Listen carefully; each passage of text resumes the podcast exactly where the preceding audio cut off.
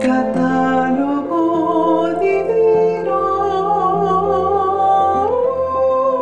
Para conocer la vida de los santos con las hermanas trovadoras de la Eucaristía.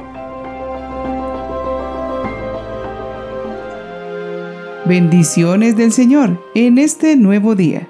Qué bueno contar con tantos amigos, no solo junto a nosotros, sino también en el cielo para animarnos a seguir adelante. Los buenos amigos nos ayudan a ser mejores, así que pidamos a nuestros amigos, los santos, que ellos nos alcancen esos favores y gracias que tanto necesitamos. Nuestro catálogo divino sigue enseñándonos la gran cantidad de santos que bendicen nuestra vida. Y en este día 6 de septiembre tenemos esta selecta lista de santidad. Hoy nuestros santos patronos son Santa Vega de Cumberland, monja. San Eleuterio de Espoleto, abad. San Magno, abad. San Onesíforo de Éfeso, siervo del Señor. San Zacarías, profeta. Beato Bertrán de Garrigues, presbítero. Beato Diego Yorca Llopis, presbítero y mártir, y Beato Pascual Torres Lloret, padre de familia y mártir. Conozcamos a un beato que dio su vida por Cristo, ejecutado solo por ser sacerdote, y que dejó una gran huella de fe y sencillez. Es el beato Diego Yorca Llopis. Diego nació en Oliva, Valencia, España, el 2 de julio del año 1896, siendo bautizado al día siguiente. Su familia, profundamente católica, lo educó con esmero. De niño fue discípulo del Colegio de las Hermanas Carmelitas de dicha ciudad hasta los 14 años. Sirvió como monaguillo de la parroquia de San Roque, muy activo en colaborar en las actividades de la iglesia. En el año 1910, siendo adolescente, practicó unos ejercicios espirituales con los padres jesuitas de Gandía, donde nació su vocación sacerdotal, que mantuvo en secreto, no sabiéndolo ni sus padres, hasta que la tuvo bien segura. Ingresó en el seminario de Valencia en 1913. Prestó el servicio militar en Figueras durante tres años, reanudando luego sus estudios. En 1925 recibió la ordenación sacerdotal, celebrando su primera misa el 19 de julio de ese año, en la parroquia de San Roque de Oliva. Fue destinado a Cetla y Mirarosa, en Alicante, pasando luego de coadjuntor a Benissa, de aquí a Denia, y después, reclamándole el pueblo y su cura, volvió a Benissa. Era un sacerdote sencillo, a quien sus feligreses recordaban por su trato afable y su bondad en el ejercicio de su ministerio sacerdotal. Fue conocido por su dedicación a la enseñanza del catecismo. En uno de los últimos sermones que pronunció, y como presintiendo su martirio, dijo que Ofrecería gustoso mi vida al Señor porque se normalizara la situación en España. El jueves anterior al estallido de la Revolución del año 1936, dijo a las Marías de los Agrarios, según una de las participantes de esta asociación.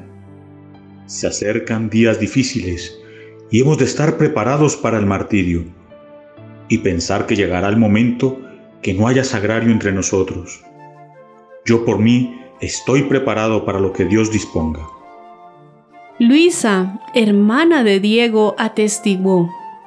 A los pocos días, los milicianos que por ser apolítico no le guardaban rencor, le facilitaron un coche y ellos mismos le acompañaron a nuestra casa de Oliva, en Valencia.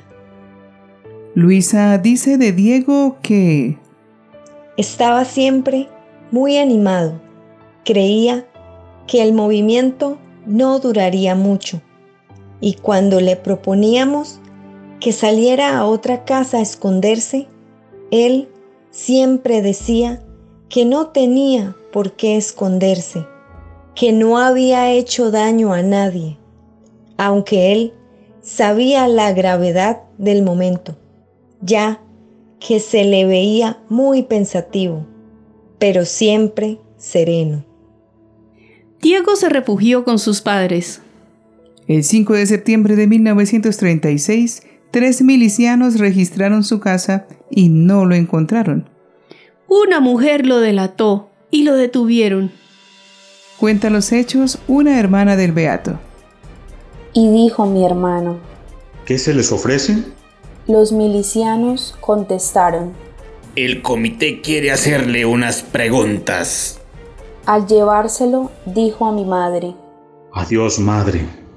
e igualmente nos miró a todos como despidiéndose. Luego, vuelto a los milicianos, les dijo, Vamos allá. se lo llevaron al comité y allí estuvo hasta medianoche. Diego fue asesinado en la madrugada del día siguiente en el lugar conocido como La Garganta de Gata de Gorgos en Alicante. Lo mataron solo por ser sacerdote. Diego Yorca dijo a quienes le iban a matar que esperaran un poco, pues quería perdonarlos, y así lo hizo. Uno de los milicianos que intervino en su asesinato manifestó que antes de disparar les perdonó y murió gritando. ¡Viva Cristo Rey! Tenía 40 años. Fue enterrado en el cementerio de Gata de Gorgos. Se trasladaron luego sus restos al cementerio de Oliva y desde aquí a la parroquia de San Roque de Oliva, donde actualmente se veneran. Fue beatificado en el año 2001 por San Juan Pablo II. Para sus fieles y conocidos quedó un testimonio de Diego como un compañero lleno de nobleza, que se entregó a su comunidad cristiana y que les dejó un recuerdo de la disposición a cumplir la voluntad de Dios. Actualmente se le festeja como patrono de los pobres y humildes, pues se mostró noble en todo momento durante su enseñanza a todos los hijos de Dios. Oremos pidiendo al Señor esa sencillez de corazón que permite acoger la realidad con la confianza de un niño en brazos de su madre. Envíame tu Espíritu, Señor, para transformar mi corazón y dirigirlo hacia ti. Envíame tu Espíritu para que me abra los ojos del alma para aceptar tu voluntad. Dame, Señor, un corazón atento para apreciar tu amor y tu misericordia en cada encuentro con la gente que me rodea, en cada experiencia conmovedora de mi vida, en cada problema, en cada casualidad aparente, en cada sufrimiento vivido, en cada palabra de la Biblia, en cada mensaje recibido. Señor, quiero aceptar sin reservas lo que tú tienes preparado para mí. Señor, quiero ser tu amigo y aunque soy poca cosa, soy todo tuyo. Amén. Vivir continuamente en la presencia de Dios y mantener el corazón en sintonía con su amor divino hace que uno deje de ser tan complicado. Reconocer que no se mueve una hoja si no es por la voluntad de Dios no es solo para vivir resignado, porque eso no es cristiano. Es para pensar que Dios de todos los males saca un gran bien y que nos ayuda a tener siempre una respuesta de bien ante el mal con la ayuda de su gracia.